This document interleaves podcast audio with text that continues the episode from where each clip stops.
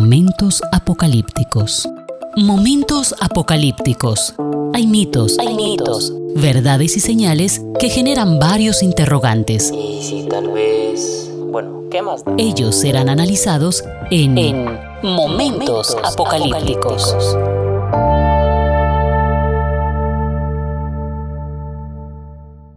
Hola, ¿qué tal? Sean todos bienvenidos a este podcast Momentos Soy Javier Montoya y continuamos con estos rasgos de la literatura apocalíptica que hemos estado eh, mirando desde hace rato. Y habíamos tomado en el capítulo anterior la parte de los sellos, los rollos o los libros, como se le quiera llamar, está en el capítulo 6 de Apocalipsis. Y habíamos mirado ya lo que tiene que ver con el primer sello, con el primer rollo, con el primer libro. Y había expuesto mi conclusión, la cual pues vuelvo y la comento en este instante, porque este primer jinete que sale en este texto sagrado nos muestra una imagen de algo que estaba haciendo yo aquí memoria en mi mente y quiero leer primero el texto para luego hacer la relación. Momentos apocalípticos. Capítulo 6, versículos 1 dice, Así que el Cordero abrió el primero de los siete sellos, vi y oí a uno de los cuatro seres vivientes que decía con voz como de trueno, Ven. Miré y vi un caballo blanco y el que lo montaba sobre él tenía un arco y le fue dada una corona y salió vencedor y para vencer aún. Este simbolismo ya lo expliqué bastante en el capítulo anterior, hay mucha literatura sobre este significado para nuestro tiempo, pero di también mi opinión acerca de que puede ser una mezcla del poder político, religioso y económico, porque se unen los tres, este vencedor con corona que sigue venciendo, que tiene un arco, lo relacionaba con el imperio romano y lo relacionaba con la primera bestia, que es el poder político que aparece en Apocalipsis 13, lo relacionaba también con la segunda bestia, que es el poder religioso que aparece en el capítulo 13 también, en su respectivo orden, la primera bestia capítulo 13 versículo 1, en su respectivo orden, la segunda bestia, poder religioso o falso profeta, aparece en el capítulo 13 versículo 11. Los tres se unen y a través de el arco, que simboliza la guerra, la conquista, esto tiene que ver precisamente con, y lo relaciono yo con lo de la Pax Romana, que es la imposición de una paz a la fuerza. Y estaba entonces en esta relación cuando se me viene a mí la imagen de los conquistadores de España, de la Madre España, que vinieron precisamente con dos imágenes y uno las puede observar en las eh, piezas publicitarias el conquistador entrando con su espada, pero también el monje entrando con su cruz. Momentos apocalípticos. Y viene una cristianización o evangelización a los nativos de América del Norte, de México hacia abajo, hasta la Patagonia en Chile, pasando por eh, todo el Darién colombiano y de una u otra manera desembarcando en las playas de esta hermosa América con una espada y una cruz, dos elementos que simbolizan poder, imposición, fuerza, sangre, muerte, pero también con una cruz que simboliza a Cristo, que simboliza la evangelización o cristianización, pero con una espada que simboliza, si usted no quiere aceptar esta religión, si no quiere aceptar esta cruz que le traemos, si usted no quiere dejar sus mitos, sus dioses, sus creencias, lo que usted practica en esta región americana, pues tendrá que morir.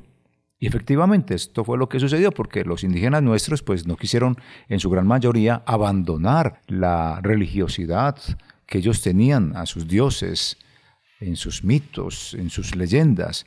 Ellos decidieron morir, la gran mayoría, otros sí no. Entonces hubo una imposición por la espada de la cruz. La cruz se impuso por la espada. esa misma imagen que se me viene a mí de la conquista, de la imposición de la religión a través de la espada, es la misma imagen que yo veo acá en este primer jinete, que sale con el arco para vencer y vence con el arco imponiendo su religiosidad. Encontramos, como lo vimos en capítulos anteriores, acerca de la deificación, y es que el emperador le gustó la idea de que traían los pueblos que ellos conquistaban, de que ellos fueran dioses, pero no dioses que adoraban después de muerto, sino dioses que adoraban vivos, y eso pues les subió el ego y el narcisismo a todos estos emperadores y permitieron eso. Ellos no nació de ellos exactamente, venía de las culturas que ellos esclavizaban y ellos seguían con estas ideas y decidieron adorar al emperador en persona y vivo, decidieron adorar a Roma como la diosa Roma. Eso gustó, se impuso sin, digámoslo así, sin cosas de fuerza, pero cuando hubo por parte de cristianos que se opusieron a adorar a un hombre o a adorar a una ciudad, pues vino lo que fue la imposición. Y la imposición vino a través de la economía. Si usted no pertenece al gremio de los que adoran al rey, entonces no puede comprar, no puede pertenecer al gremio económico, no puede pertenecer al gremio social y fueron excluidos.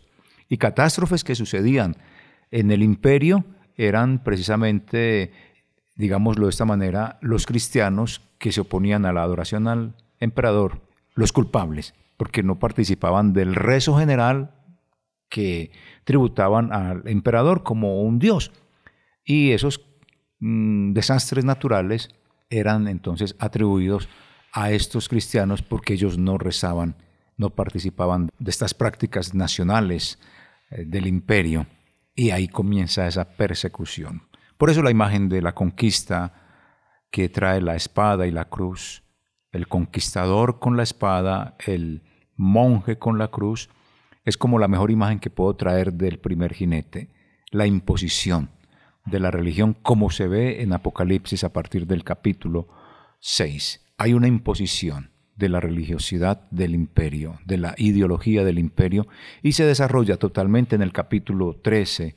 Es un desarrollo histórico y un desarrollo eh, religioso de ese poderío religioso del imperio que impone su ideología a la iglesia cristiana y como la iglesia cristiana, en ese momento la iglesia primitiva del siglo I, no se deja imponer esto, es aniquilada, es llevada hasta la devastación. Pero de igual manera, en su práctica externa, la devastan, la aniquilan, pero en la práctica del corazón y de la fe, nunca le quitaron esta fe a la gente. Lo mismo puede suceder hoy. Puede que nos cierren medios de comunicación, iglesias, nos cierren la boca, eh, por decretos nos obliguen a hacer cosas que vayan contra la moral. Y de esa manera nos aniquilan. Y eso está profetizado. Y no es para los tiempos futuros, ni escatológicos, son tiempos apocalípticos. Momentos apocalípticos. Estos tiempos que estamos viviendo donde por decreto casi que se nos va a obligar a casar a personas del mismo género, a tener, eh, a no hablar sobre el aborto, a no hablar sobre pecados, sobre situaciones morales, porque esto afecta a mucha gente y daña mucha situación económica que hay detrás de todas estas ideologías, entonces tienen que cerrar la boca a quien esté hablando de este asunto. La iglesia es una de las que va a sufrir esto. Y por eso Apocalipsis es un tiempo de resistencia. Apocalipsis no es una cuestión del futuro. Apocalipsis es resista este tiempo, todo lo que pueda venir en contra de la fe, hasta que Jesús retorne. Manténgase en la esperanza de ese retorno de Jesús y no falle en su fe. Así que después de haber visto esto del primer jinete, que es pues esa conclusión que yo saco, es una conclusión personal, es una conclusión que saco precisamente de lo que he logrado entender y estudiar del texto del primer sello. Pero también hay una interpretación de eh, otro estudioso y habla acerca de este primer jinete y de este primer caballo que sale Y dice que este caballo, pues esta apertura del primer sello, aparece el caballo blanco y el que lo monta lleva un arco y recibe una corona, señal de una primera victoria que irá seguida de otra más. Y el jinete blanco aquí parece representar a los partos. Los partos eran enemigos del imperio romano, prototipo de los pueblos eh, belicosos, pueblos belicosos que estaban siempre oprimiendo al mismo, oprimiendo no, sino más bien haciéndole la vida imposible al imperio romano. Así que los partos en ese tiempo era el pueblo que tenía el arma del arco y era característica precisamente de los guerreros. Y esto de los partos, mirando si esa es una interpretación, que no fuera el imperio romano, sino más bien el, grupo de este pueblo belicoso, como eran los partos, estos estaban instalados sobre el Éufrates y el río Éufrates es nombrado un poco más adelante en el capítulo 16 de Apocalipsis y estos partos instalados allí en ese lado del río Éufrates siempre iban a ser una amenaza contra el imperio romano. Y en el año 62 después de Cristo, el rey Parto, Bologénesis, había logrado vencer a estas regiones eh, del imperio romano junto al río Tigris. Momentos apocalípticos. Y esta victoria presagiaba otras victorias que vendrían esta victoria que se dio allí en el río Tigris, venciendo allí al imperio romano, pues estaban ya augurando otras más. Por eso se dice que el jinete salió vencedor y para vencer. También hay otra interpretación y esta se da desde el tiempo de San Irineo. Y allí, por ese tiempo, casi todos los comentaristas y muchos modernos en el tiempo actual pues han visto en el jinete blanco a Jesucristo o a la personificación del Evangelio, que pues todavía sigue teniendo victorias a través del mundo y las seguirá teniendo. Ahora, esta interpretación se apoya sobre lo que es la semejanza con el caballero victorioso de Apocalipsis capítulo 19 versículos 11 en adelante, que representa evidentemente a Jesucristo. La visión de los cuatro jinetes, eh, esta de aquí del Apocalipsis 6, se inspira en Zacarías 6, como ya lo dijimos en capítulos anteriores, Zacarías 6, versículos 1 al 3, pero en Zacarías simbolizan lo que son los azotes. Ahora, lo normal es que también aquí tengan ese sentido pero Juan da una eh, reinterpretación distinta, porque allí los azotes en Zacarías tienen que ver precisamente con el castigo que Dios va a darle a los pueblos que han sido los opresores de su pueblo amado. Aquí no es esto, aquí no hay ningún castigo de parte de Dios, y como lo hemos visto en el capítulo anterior, esto de los jinetes, de estos caballos, de lo que representan cada uno de ellos, tanto con su jinete y caballo, guerra, hambre, muerte, peste, pues esto viene dándose desde Génesis, desde cuando Caín mata a su hermano, el primer asesino que hay sobre la tierra, y cómo él engendra a otro asesino, y desde ahí viene nuestra generación hasta que ya pues eh, con el diluvio Dios comienza una nueva generación a través de Noé.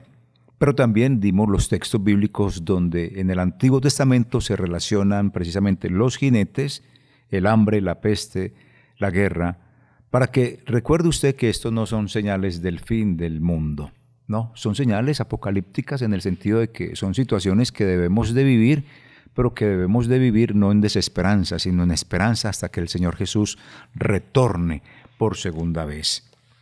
Aquí esta imagen de Jesucristo, como si fuera precisamente este, el jinete o el Evangelio, es una imagen que no corresponde exactamente, no casa esos comentarios de San Irineo y a partir de ahí de tantos que existen en el tiempo antiguo como en el moderno, es imposible casar es imposible, digámoslo así, tener esa identidad del primer jinete de este primer caballo con el jinete de Apocalipsis capítulo 19 en un caballo blanco, porque el del capítulo 19 realmente sí es Jesucristo, con todas las características que allí se presentan de él. En cambio, este no, este lleva un arma de guerra y no es así la, eh, esa actitud que tratan de tener algunos estudiosos de concatenar a este primer jinete del Apocalipsis capítulo 6 con el segundo jinete del Apocalipsis capítulo 19. Así que esta es como la posición que he encontrado yo de todos estos que he leído y estudiado para comentarles a ustedes. Estas son las posiciones y también puse la posición mía que también concluyo con lo que he logrado leer y entender de Apocalipsis libro que me fascina, como ya les he dicho. Yo quisiera, juntamente con todos los que han estado escuchando este podcast a lo largo de estos programas que tenemos, quisiéramos el siguiente análisis. Leer Apocalipsis no es leerlo de cualquier manera. Como ya les indiqué en cierta ocasión, es muy distinto leer un directorio telefónico a un diccionario donde busco el significado de una palabra. Lo mismo ocurre con la literatura apocalíptica, porque primero hay que eh, desintoxicarse de toda esa información que uno tiene en relación al apocalipsis, pensando que es una cuestión de catástrofe y que lo deja a uno ahí en la ruina. No, Apocalipsis es un libro de esperanza y resistencia de ánimo en medio de las dificultades, y no es para el tiempo de mañana, es para el tiempo de hoy, porque las opresiones y las persecuciones siempre las vivimos en la actualidad. Con esto cierro esta partecita para decirles que involucrémonos en el texto. Si hemos ido entendiendo los rasgos de la literatura apocalíptica, uno de ellos tiene que ver con sentir yo el texto, vivirlo.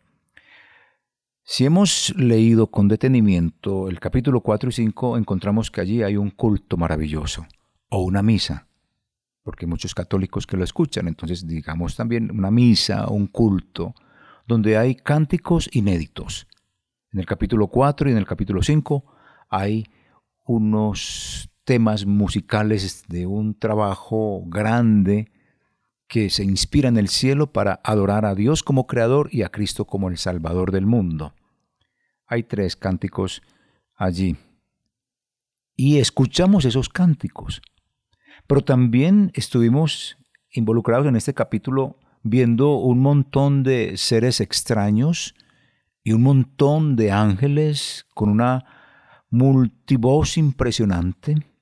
Y sentimos también cómo cantaban sin tomar aire ni aliento, como nosotros que hacemos para hablar, tomamos aire. Ellos no tomaban aire, era un santo, santo, santo, sin tomar aire. Vimos también a un Juan que estaba llorando, eso lo sentimos. La literatura apocalíptica tiene ese rasgo de involucrarnos a nosotros dentro del texto y sentirlo si usted no ha sentido eso, tiene que empezar a sentirlo y a experimentarlo porque hace parte de la vivencia que Juan y cualquier otro escritor nos impregna con sus textos, con sus letras. El escritor nos deja una serie de impresiones y uno se va por cualquiera de ellas. Lo mismo hace Apocalipsis, un libro tan importante que nos lleva por todas sus emociones, pero sobre todo que habla al corazón de las personas. Hasta ahora, ¿Qué podemos ver en el capítulo 4 y 5 que nos haya impresionado, por lo menos a mí? Y es cómo Dios creó el mundo cuando Él quiso hacerlo. Y ahí no intervino la ciencia, no intervino en absoluto alguien distinto a Dios. Que Dios quiso salvar al mundo a través de la obra redentora del Cordero de Dios ¿Qué me impacta también de esto? Que el Cordero estaba como muerto, pero vivo a la vez, es decir, la imagen y la figura de la resurrección, muerte y resurrección de Jesús para salvar al mundo.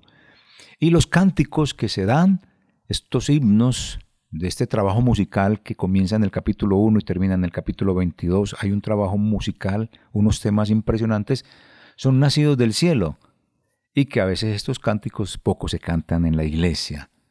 Poco se cantan en la iglesia, tanto protestante como católica, pero son temas inéditos y temas que hablan de una eh, característica de Dios y de Cristo impresionante. Así que miremos a ese texto y extraigamos de allí esos cánticos para que los cantemos y los entonemos en nuestras congregaciones y sea una, mm, una expresión de adoración bien auténtica, con cantos, temas musicales que nacen del cielo, como están en estos capítulos 4 y 5. Y del capítulo 6 me queda la impresión a mí de los vientos de guerra, de los cañonazos que suenan en los montes colombianos que suenan en las ciudades ucranianas, producto de la violencia de un señor Putin, un viejito enloquecido, de la violencia que se vive en nuestras calles colombianas por el narcotráfico, el cordón de miseria que vivimos, las guerras en su infraestructura de nación contra nación o de su infraestructura de grupos al margen de la ley o de instituciones legítimas que defienden a una nación contra lo ilegítimo. Todo eso son vientos de guerra que se anuncian aquí en este jinete. Yo escucho esos sonidos de guerra, escucho esos temores silenciosos, escucho esos gritos de vamos a vencer, vamos a triunfar con la bala, vamos a triunfar con el cuchillo, vamos a triunfar con la violencia, vamos a matar, vamos a imponer. Eso se siente allí, en ese texto. Eso es lo que debemos de tratar de entender de estos, eh, de estas letras que deja allí escritas Juan en Apocalipsis, porque nos permite conocer un poquito más de lo que él sentía. Aquí entonces están precisamente esos gritos de guerra, esos vientos de guerra, soplan vientos de guerra, siempre han soplado. Caín sopló vientos de guerra cuando mató a su hermano. Y su descendencia, la descendencia de Caín, fue una descendencia de gente asesina. Esos vientos siempre han soplado, no son vientos escatológicos, son vientos apocalípticos. Quiere decir que estamos en una situación de esas. No es para el futuro. No, lo estamos viviendo ya. Ese es un grito de guerra. Ahora vamos a ver el segundo caballo, el segundo caballo que es rojo. ¿Qué nos dice allí? Y es que es la misión de su jinete precisamente es quitar y erradicar o eliminar la paz de la tierra para que, ¿para qué?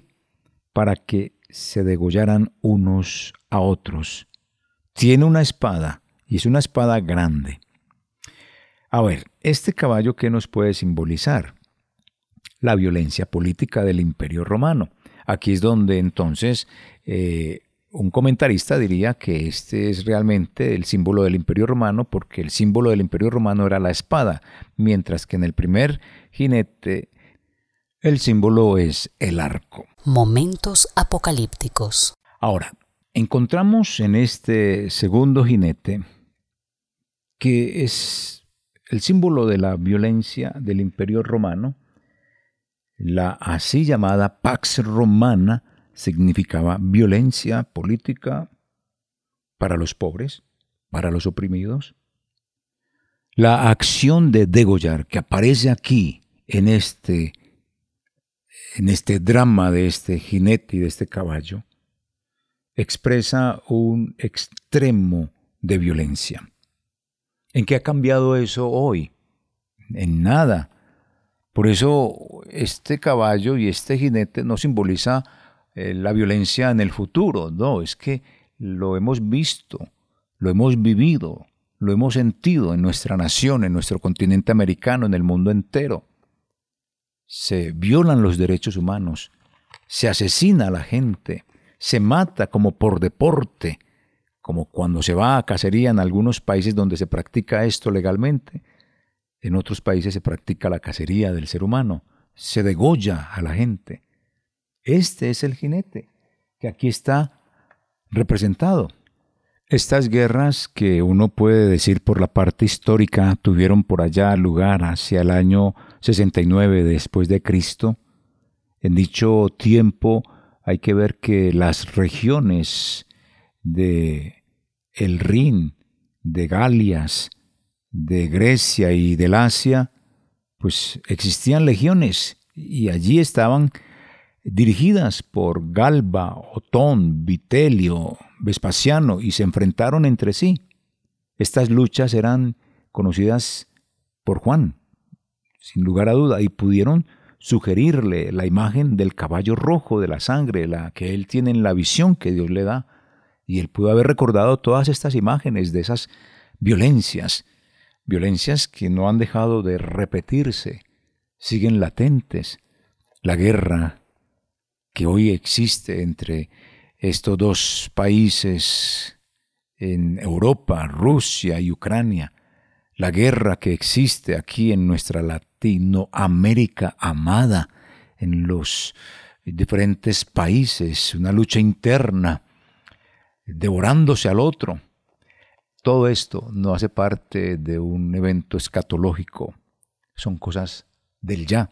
Por eso el Apocalipsis es del ya, resista ya, del no decline su fe, sosténgase hasta que el Señor Jesús retorne. Este también, si uno lo mira y lo analiza, es un drama, es una cinta cinematográfica en la cual uno puede observar el dolor, la sangre, el grito de no me mate, el grito de sálvame, el grito de no me dejes morir, el grito de no me dejes a las puertas de la EPS, del centro de salud que me atienda. Todos estos son gritos que hoy escuchamos a nuestro alrededor. Entonces no ponga esto para el futuro, por favor, ubíquese, por favor, en el texto sagrado y son cosas de la actualidad. Se devoran los unos a los otros por la violencia, por el dominio, por el control. Los barrios nuestros en nuestra Colombia están infectados precisamente de esa violencia, jovencitos creciendo ya metidos en la violencia, patrocinados por el narcotráfico, por situaciones del desempleo que se viven en una nación que no ha sufrido ningún cambio, sino que sigue siendo lo mismo, los ricos siendo más ricos, los pobres más pobres. Es eso lo que estamos viviendo en esta Colombia. Es eso lo que está viviendo el mundo entero, sobre todo el que no es industrializado o el más rico, los del norte y los del sur, los más pobres, los del norte los más ricos. Esa ideología y esa concepción del mundo tiene que acabarse. Algún día acabará cuando el Señor Jesús retorne. Así que encontramos precisamente este jinete y ahí encuentra uno en la imaginación este grito de terror, de miedo, la paz se quita. ¿A quién le gusta la guerra? No nos gusta la guerra, eso trae de toda una serie de cosas nada bueno. A ninguno nos gusta la guerra. Luego, ahora, al abrir el tercer sello, aquí ve Juan, después de que Jesús abre el tercer sello, a un caballo negro y el jinete que lo montaba llevaba en su mano una balanza.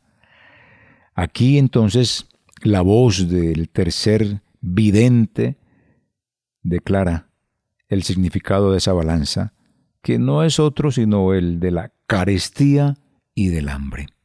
Y creo que nosotros estamos viviendo esto en nuestra amada Colombia, en los países cercanos, Perú, Ecuador, Venezuela, en países del África, en países de Europa, aún en muchos lugares del mundo, en nuestra amada Cuba, en una serie de situaciones lo que se ve es carestía y hambre, y ni siquiera qué comer, y ni siquiera con qué comprar las cosas.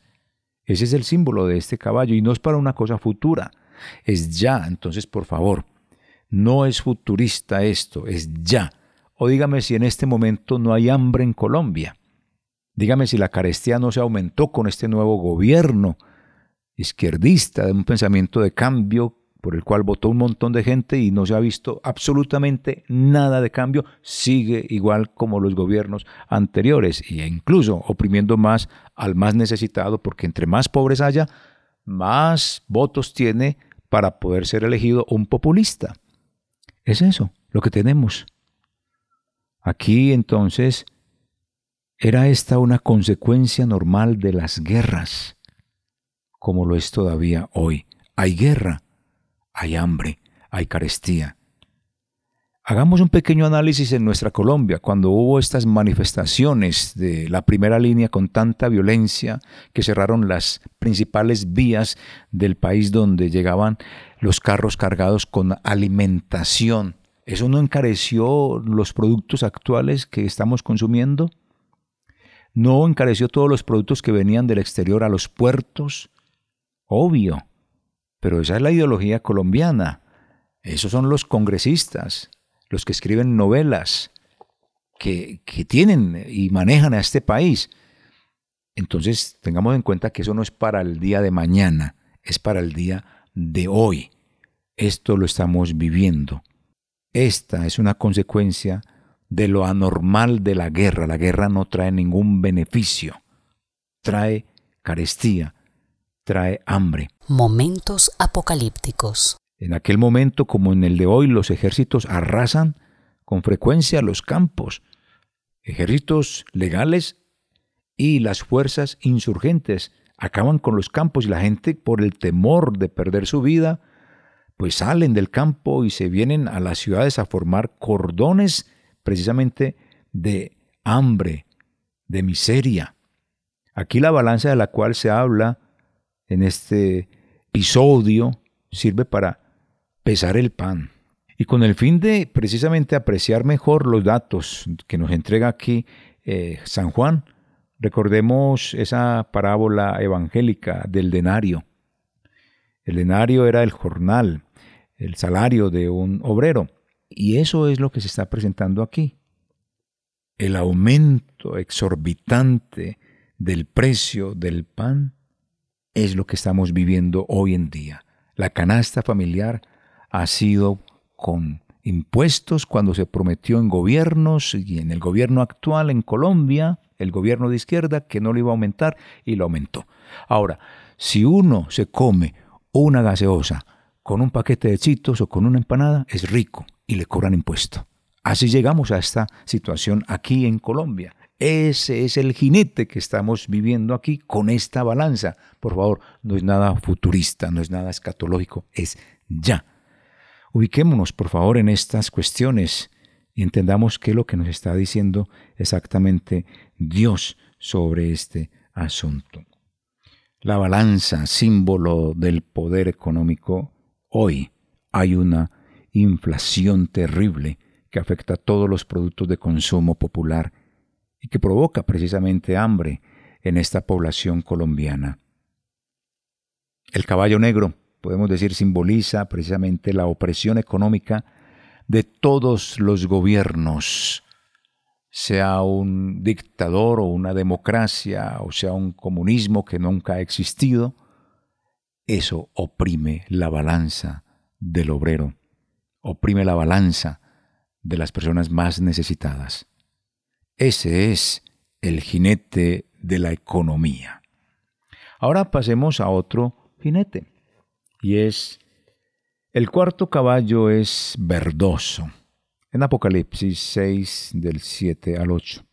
Y aquí por primera vez se nos da el nombre del jinete, se llama eh, muerte, y le sigue el lugar de los muertos, el Hades. Son dos personajes, la muerte y el Hades.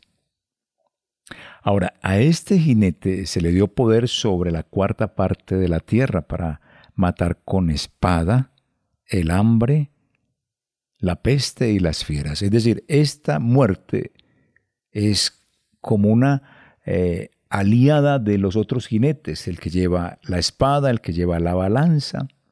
Ahora entonces, como es un caballo verdoso, muerte, amarillento, color muerte. Entonces viene la peste, las fieras.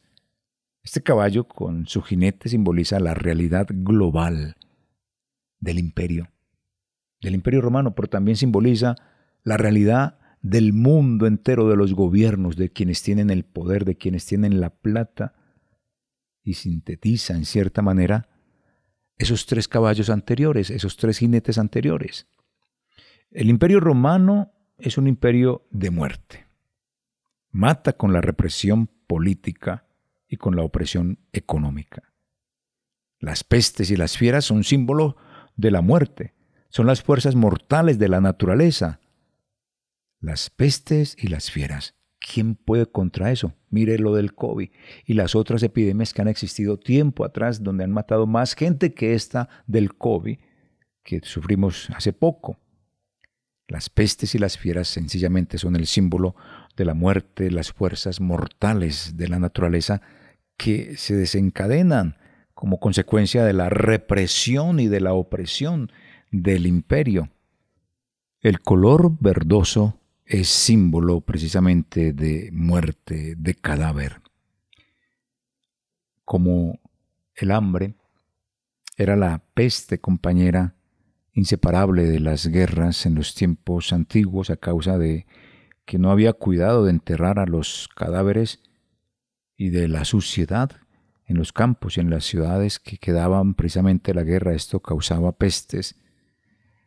Aquí tenemos que el Hades aparece personificado juntamente precisamente con la muerte. Son dos compañeros, así como la peste es compañera de la guerra, aquí encontramos que el Hades y la muerte son compañeros.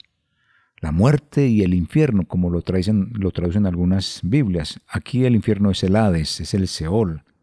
Y, y el Hades aparece personificada como si fuera un individuo siniestro que seguía precisamente a la muerte, a estos otros azotes para tragar a las víctimas que dejaban los jinetes anteriores. Así que la muerte y el Hades son compañeros inseparables. La muerte producida por la guerra, por el hambre, por las pestes, por las fieras, son recogidas por el Hades, puestas en, el lugar del sepulcro. Y este Hades va a tener que dejar y entregar todos sus muertos hacia el final del texto de Apocalipsis. Momentos apocalípticos. Son siniestros estos personajes. El versículo 8 de este capítulo donde estamos hablando precisamente de esta muerte y del Hades, en el capítulo 6, versículo 8, Aquí se precisa que las calamidades de los cuatro primeros azotes o de esto de los sellos, de los rollos, mm, fueron limitadas por parte de Dios a la cuarta parte de la tierra. Es decir, esta limitación es un claro indicio de la misericordia de Dios que no permitirá que tales calamidades eliminen a la humanidad. Aquí la enumeración de las cuatro calamidades, como ya se lo dije en capítulo anterior, está tomada precisamente del profeta Ezequiel. Y el profeta Ezequiel nos dice más o menos así, que cuanto más cuando desencadene yo contra Jerusalén esos cuatro azotes, juntamente la espada, el hambre, las bestias feroces y la peste, para exterminar en ella hombres y animales. Es lo que dice el profeta Ezequiel 14, 21. Con esto indicamos que esto de estos jinetes, de estos caballos, de estos sellos, de estos libros, de estos rollos, no son cosa para el futuro. Ya se venían dando. O dígame usted que piensa que esto es para el futuro, ¿acaso no estamos viviendo todo esto ya? ¿Sigue creyendo usted después de que leemos estos textos que esto es para el futuro? ¿O le parece poco la cantidad de gente que ha muerto por las guerras mundiales y las guerras internas en cada país? ¿Por el hambre que direccionan y decretan los gobiernos al imponer unos impuestos impresionantes que nadie puede pagar? ¿No cree usted que estamos viviendo ya estos tiempos de tanta mortandad donde se mata como si fuera un deporte, como si fuera algo normal? ¿Usted cree que esto es para el futuro? Entonces, ¿qué es lo que está pasándole en este momento a usted, a su familia, que está viviendo toda esta serie de violencias, de hambre, de peste, de inflación, de no poder comprar artículos? Esto es para el futuro. ¿Qué es lo que está sucediendo entonces en este momento? Esto sería algo anormal. Explíqueme entonces. Esto es para allá. El Apocalipsis es para allá.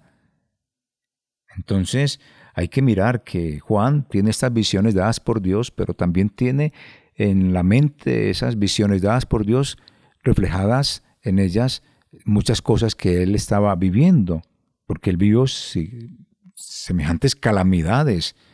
Mm, por ejemplo, en el siglo I, Juan ya eh, creo que por allá por el año 44 después de Cristo hubo un tiempo de malas cosechas. Se encareció la vida bajo el imperio de Nerón. Hubo una epidemia inmensa en el año 65, guerras civiles que se gestaron por temor de los partos. Ellos entraron a fregarle la vida a los romanos. Hubo temblores de tierra en Anatolia, catástrofes en Herculano y en Pompeya. La historia que nos muestra lo de Pompeya, eso lo tuvo que haber conocido Juan. Y Juan tuvo que haberse servido de todos estos símbolos para precisamente anunciar todas estas situaciones que son las que estamos viviendo que se han vivido siempre, que no han dejado de venir sobre el mundo. Y son símbolos sencillamente de todo lo que está viviendo la humanidad, de estas desgracias que no son nada nuevas, ni serán para el futuro. Son desde antes, están y seguirán hasta que el Señor Jesús retorne, pero no son señales del fin del tiempo, como muchos lo han dicho.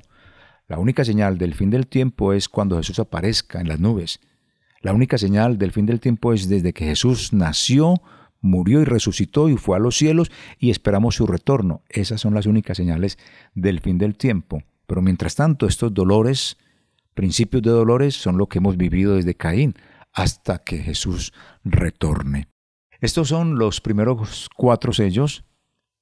Simplemente involucres en ellos. Esto hace parte de esos rasgos de la literatura apocalíptica donde usted debe sentir todo eso como cualquier escrito que usted lee de alguna novela de ficción o de terror o de suspenso, esas emociones que le producen esos textos es lo mismo que le debe producir este texto de Apocalipsis. Si eso no le está produciendo alguna emoción de dolor, de angustia, de terror, de miedo, de esperanza y de resistencia, vuélvalo a leer y trate de buscar esos síntomas en sus emociones porque es interesante leer Apocalipsis teniendo estos acercamientos. Momentos apocalípticos. Así que de esta manera hemos llegado al final por este capítulo de Momentos apocalípticos. Muchas gracias por acompañarme. Soy Javier Montoya Puentes. Chao. Momentos apocalípticos. Momentos apocalípticos. Hay mitos, hay mitos, verdades y señales que generan varios interrogantes. Y si tal vez bueno, ¿qué más? Ellos serán analizados en, Momentos, apocalípticos.